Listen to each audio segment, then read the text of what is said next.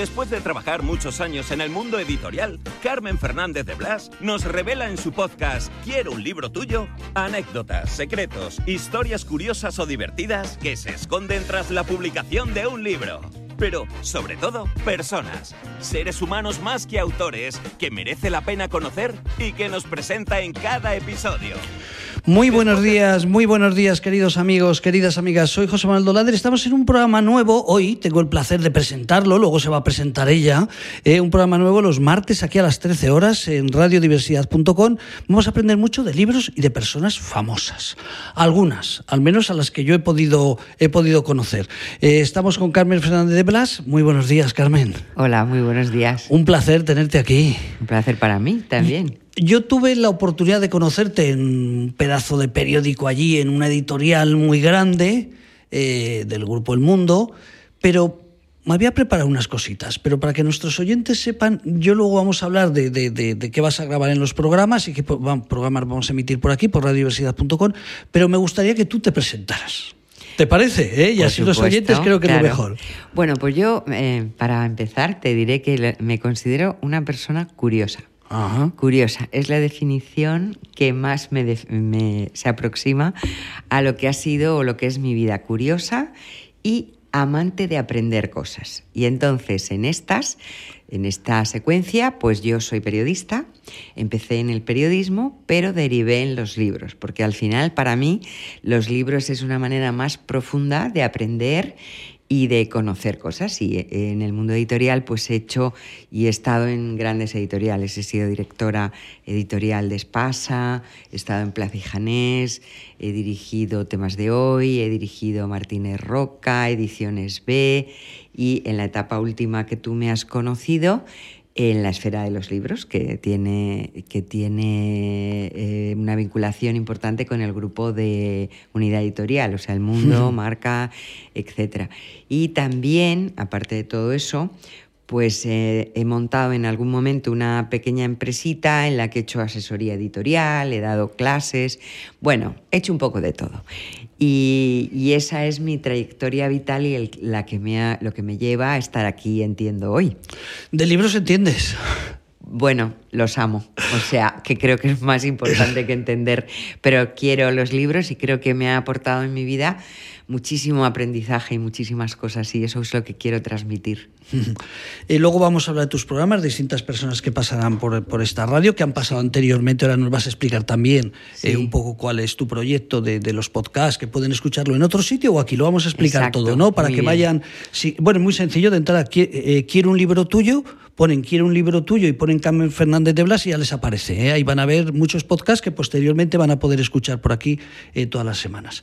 Pero mi primera pregunta sería para los que no somos entendidos, porque vamos a hablar de libros, tú hablas de libros todas las semanas. ¿Cómo se sabe o nunca se sabe si un libro puede tener una venta más o menos aceptable. Porque claro, todo lo que has contado en tu trayectoria, eh, has conocido a muchos periodistas, eh, ha coincidido que estaba aquí Rodrigo Rato, que ha estado grabando un programa, lo hemos saludado y le has dicho que hasta tú lo conocías de alguna vez que, eh, que has grabado algún libro. algún libro y hemos hecho algún libro con él, sobre él, sobre todo. bueno, saber nunca se sabe. Eh, yo creo que precisamente los, eh, para ser editor, que es lo que yo me considero fundamentalmente, es muy importante escuchar y saber lo que la gente quiere eh, quiere aprender o quiere conocer o quiere, o quiere saber. En la parte de no ficción yo creo que es muy importante estar como atento a las señales que hay a través de la sociedad, de los periódicos, de las radios, de las redes sociales. Quiero decir, un editor tiene que anticiparse a lo que alguien quiere leer, lo cual es un reto apasionante y es una lotería, también te digo. Hay veces que aciertas y otras te equivocas. Tienes que ser valiente porque mm, no puedes estar, nunca vas a estar seguro del éxito. Creo, en mi caso, que te tienes que dejar llevar por el corazón.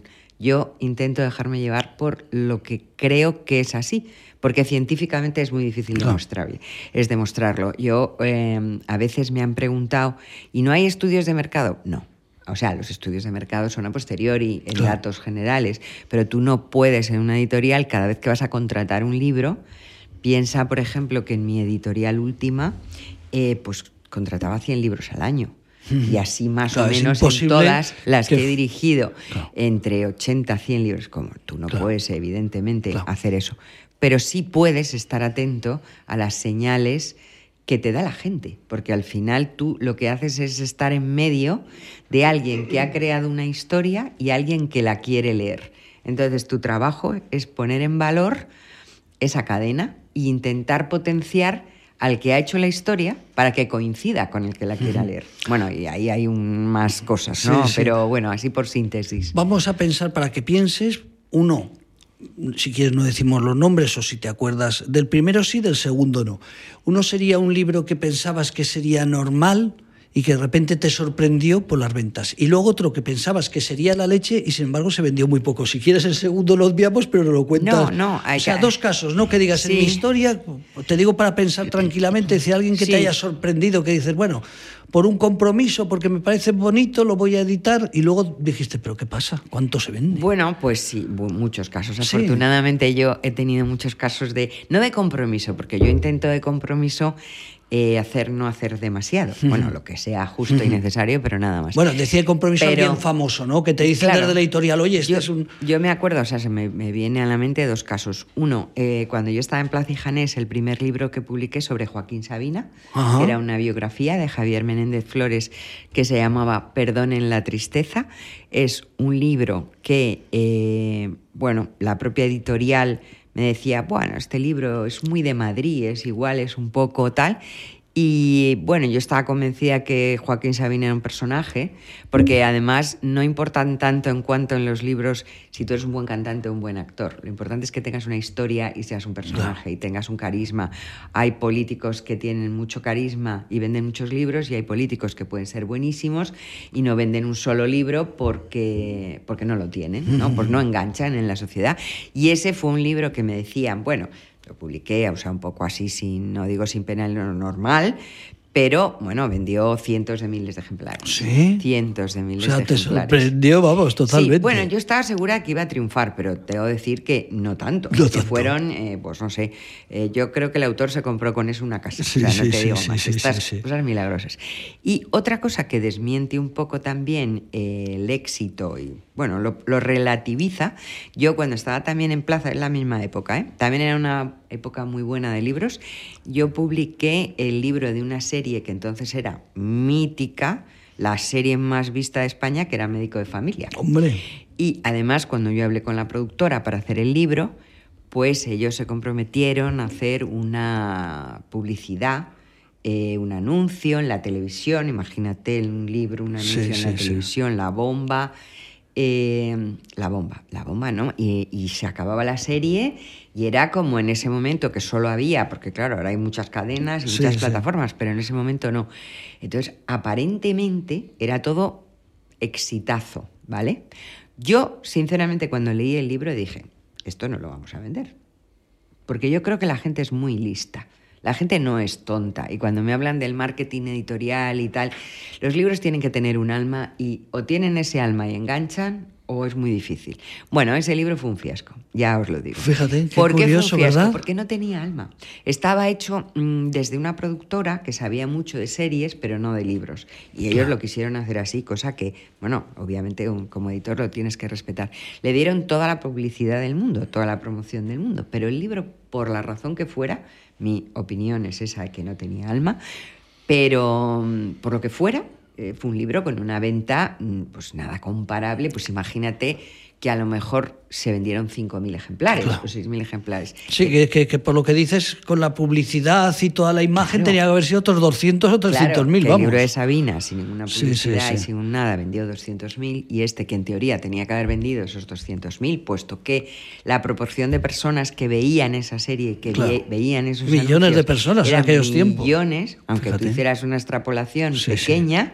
Bueno, pues el libro no funcionó. O sea que la magia del libro y lo que realmente a mí me enganchó siempre es que no hay nada seguro. No hay nada claro. Por aprender, ¿eh? Luego ya vamos a aprender de más cosas y en tus programas que vamos a emitir. Desde hace unos años, yo no sé si siempre ha habido, da igual que digamos un nombre o no, Círculo Rojo, cualquiera, da igual, no vamos a hacer publicidad de nadie, ¿no? Pero eso que ha habido ahora muchas editoriales pequeñas mm. o negocios exclusivamente de, fotocopiar eh, y, sacar a la calle. ¿Eso es bueno para el mundo editorial en general? ¿Cómo ha sido tu experiencia, Carmen? Te digo, porque ya que te tenemos aquí por aprender, ¿no? No, ni bueno ni malo. Quiero decir, yo lo que creo es que ahora se abre una ventana, o no, ahora no, hace unos años, eh, una ventana nueva a la gente que quiere publicar un libro.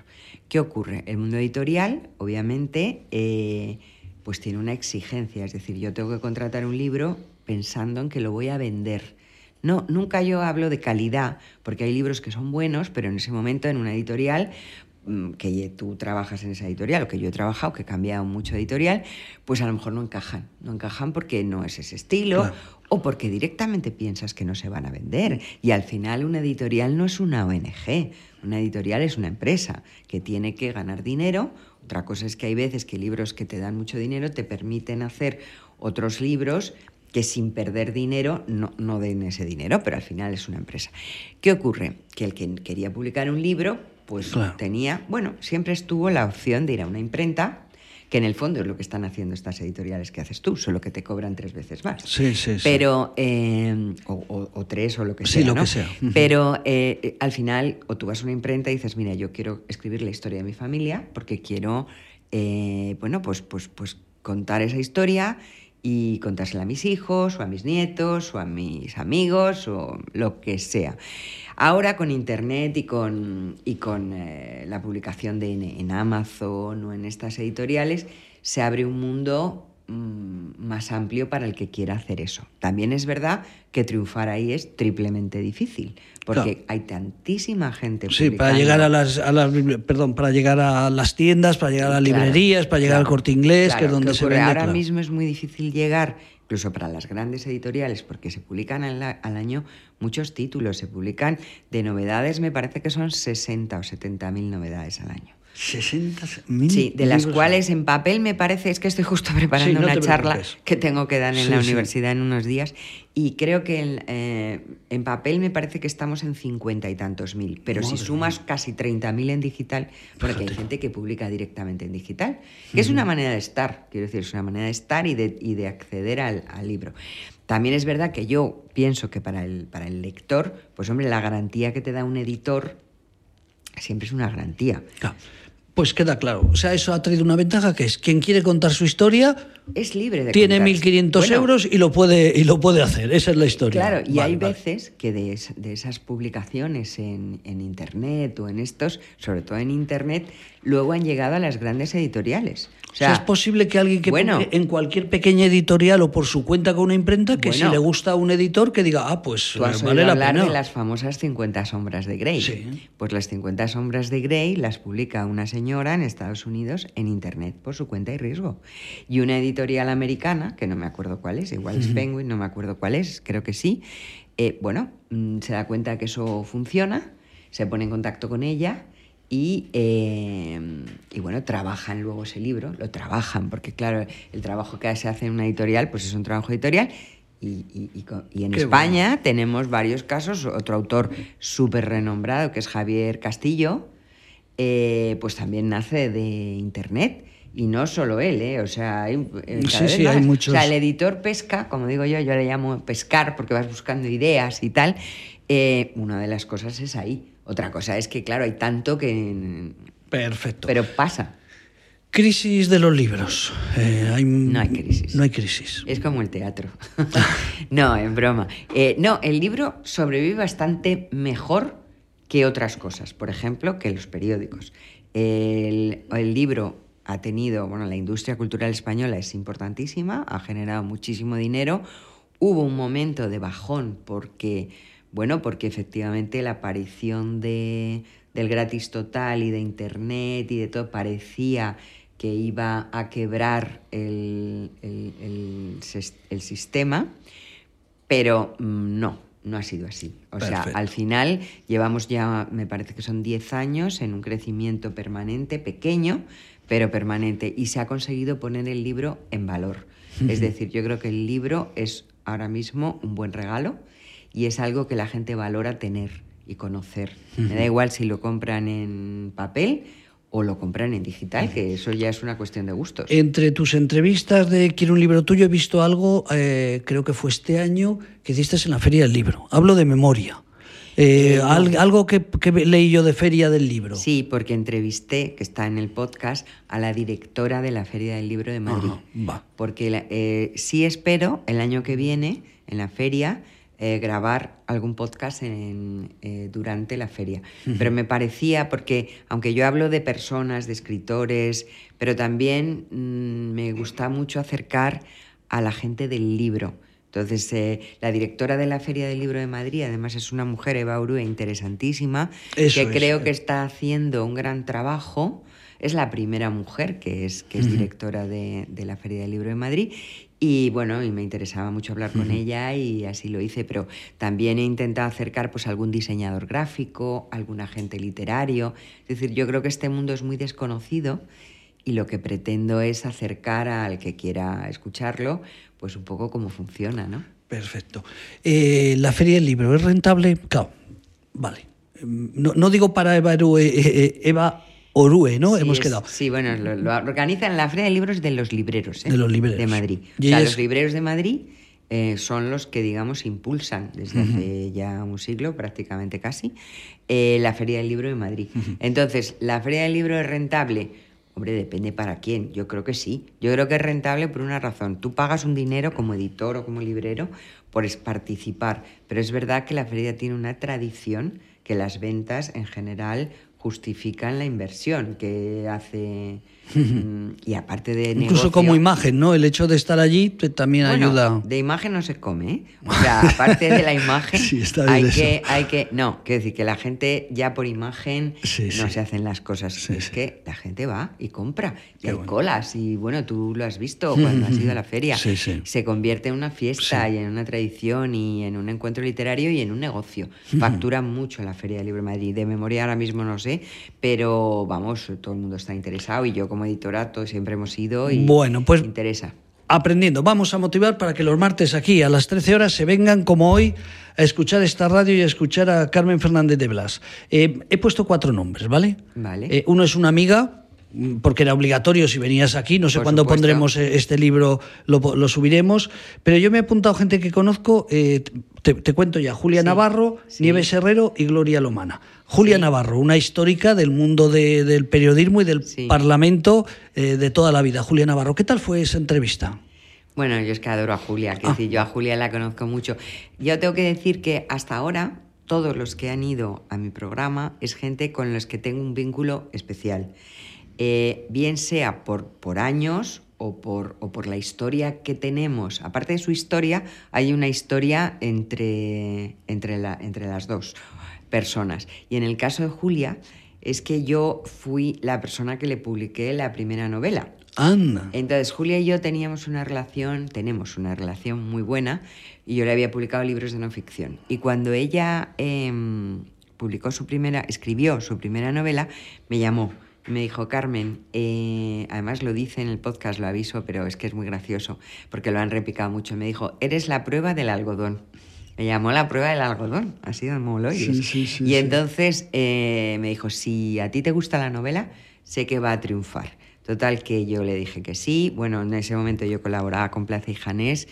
Eh, la publicamos allí, bueno, y ahí empezó su carrera. Hablamos año 89, año 90. Año, año, espera, no, espérate. este era del trío no, de... No, 2000. Ah, 2000, vale. 2000 2002. ah, puede ser, puede ser. Principios del 2000. Pero yo recuerdo que el año 88, 89, Julián Navarro con Raimundo Castro, Fermín Bocos, era un trío de periodistas. amigos, también he entrevistado a Fermín, que le adoro, y le publicaba, a Raimundo le conozco mucho. Claro, porque Julia y Raimundo y Fermín eran eh, corresponsales políticos y estaban en el vivían, de hecho, vivían en el Congreso, recuerdo y, yo. Eh, y yo le he publicado libros políticos a Julia. Mm, qué bueno. Y muy buenos, porque Julia es una gran periodista y conoce mucho.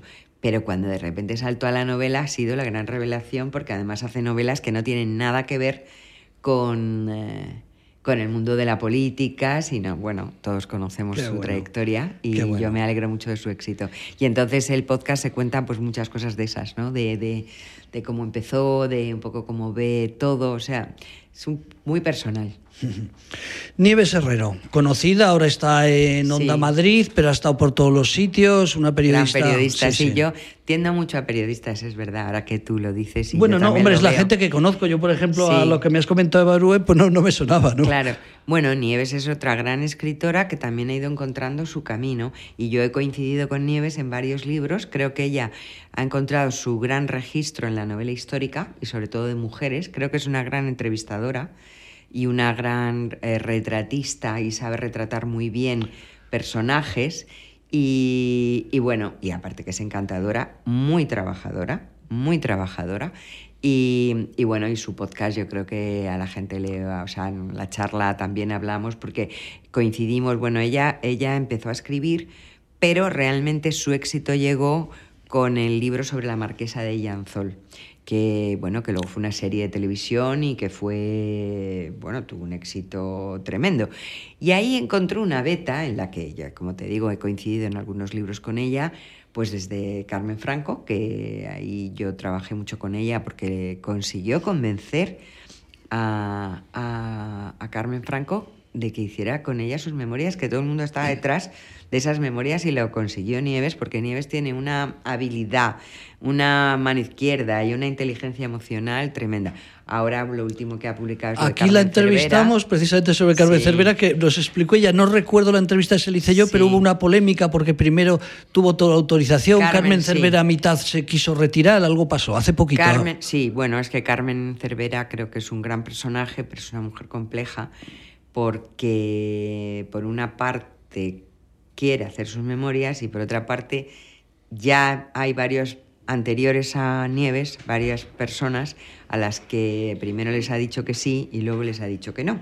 La única diferencia es que Nieves ya tenía el libro escrito, ha tirado para adelante y se ha publicado con, bueno, pues con su versión o con su ficción o con lo que sea.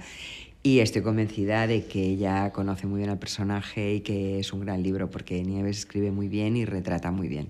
Así que el que quiera saber de Carmen Cervera o de cualquiera de sus libros, pues con Nieves es un acierto.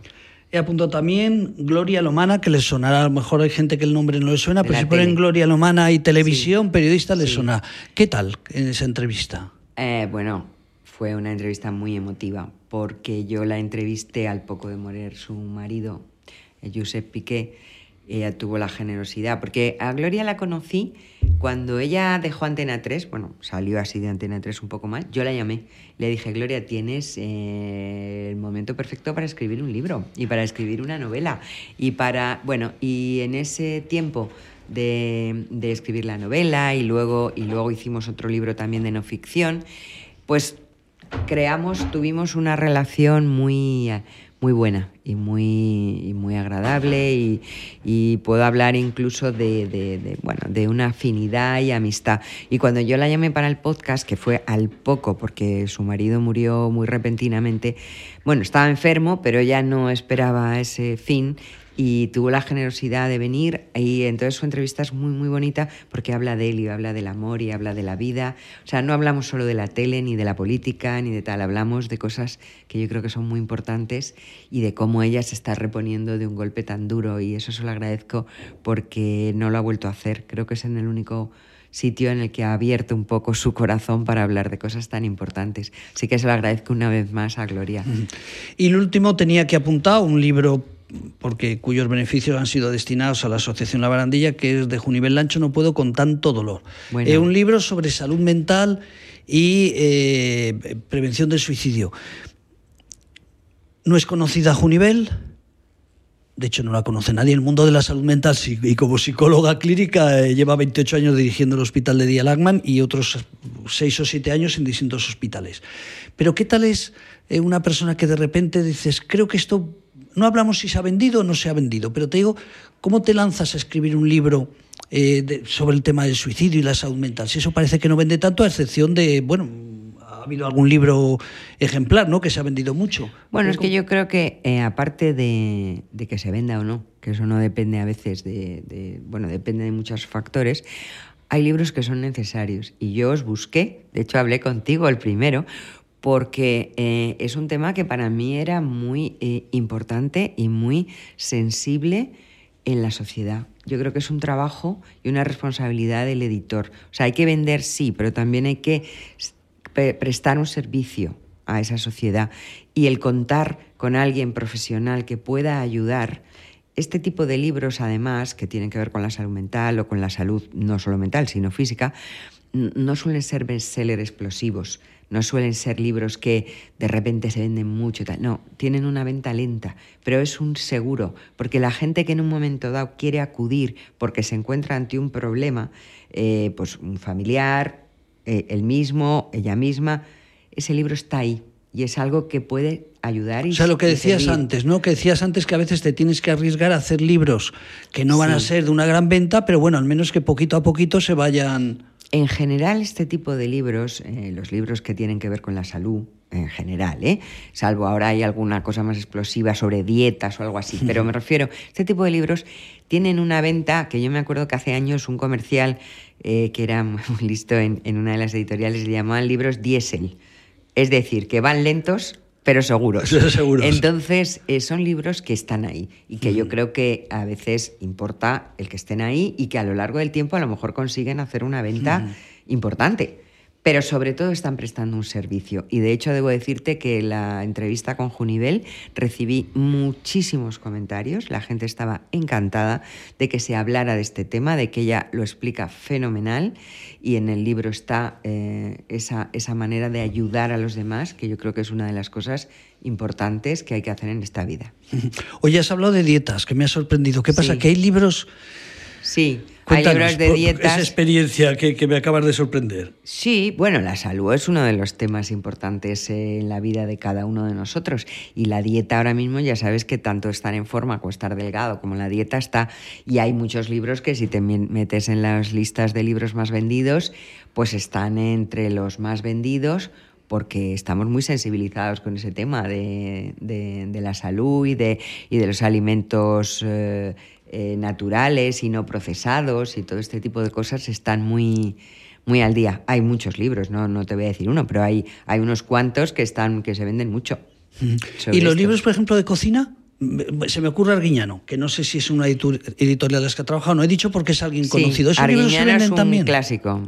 Yo a Arguiñano le publiqué al principio de los tiempos en Espasa. Sigue publicando y sigue vendiendo. Arguiñano es un tipo simpático que hace una cocina que a la gente le gusta, que parece fácil y accesible y que cae bien. Porque otra cosa que es importante para vender libros es caer bien.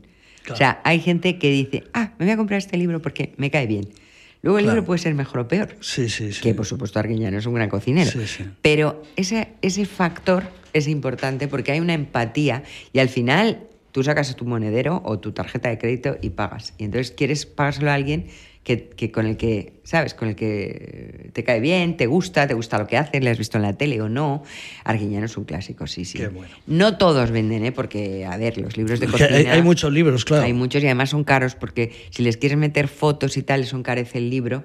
Y esto es otra de las cosas que hay que tener cuidado cuando publicas libros que tampoco sean muy caros. O sea, eso de los santos que antes nos gustaba de jóvenes que hubiera santos, es caro. Es son caro, caros, los, santos. son caros. Son caros. Sí. Bueno, pues vamos a hacer una cosa. Hoy 16 ha sido un placer tenerte. El 23 no sé qué libro me vas a mandar, pero sí que decimos que el 30 ponemos el de Junivel. El martes 30, ya que lo hemos nombrado, ponemos el de Junivel. Y la semana que viene, pues tú me mandas el libro que quieras. Muy bien. Pues amiga, ¿algo más? Aparte de darte la pues bienvenida a esta nueva radio, pues que nada, llevamos un mes, o sea que una radio nueva, nueva. Pues estoy encantada de participar en, en otro proyecto nuevo vuestro y si sirve para la gente que escucha esto para aprender o para, o para entretenerse o para conocer cosas que no sabía, yo feliz. Y aquí me tienes para lo que... E-, es fundamental la cultura, ¿no? Yo creo que la cultura te da poder y te da sabiduría. O sea, yo creo que para ser libre hay que ser, eh, no digo sabio, pero al menos aprender. Todo lo que sepas te va a dar más libertad para actuar y entonces me da igual si es para hacer abdominales, para hacer un plato de lentejas o para, ah, no sé, o para aprender sobre países tropicales. Oye, antes de agradecer a las entidades que nos apoyan, he visto por aquí, eh, explícame, para que lo sepan los oyentes. No, he visto por ahí que tenías hasta un, un Twitter. Eh, por algún sitio lo he visto. Eh, somos eh, Joyland. Ah, cuéntanos qué es esto. a ver, yo trabajo, yo mi podcast lo grabo en un estudio que se llama Joyland que hace podcast, hace documentales. El, dueño del estudio, que también le he hecho un podcast y que lo recomiendo, es Hernán Zin. Es una persona que ha estado más de 20 años en todas las guerras en todo el mundo. Tiene varios Goya, tiene, bueno, ha hecho muchos documentales, nacido en Siria, nacido en Gaza, eh, Morir para contar, hablando de las guerras.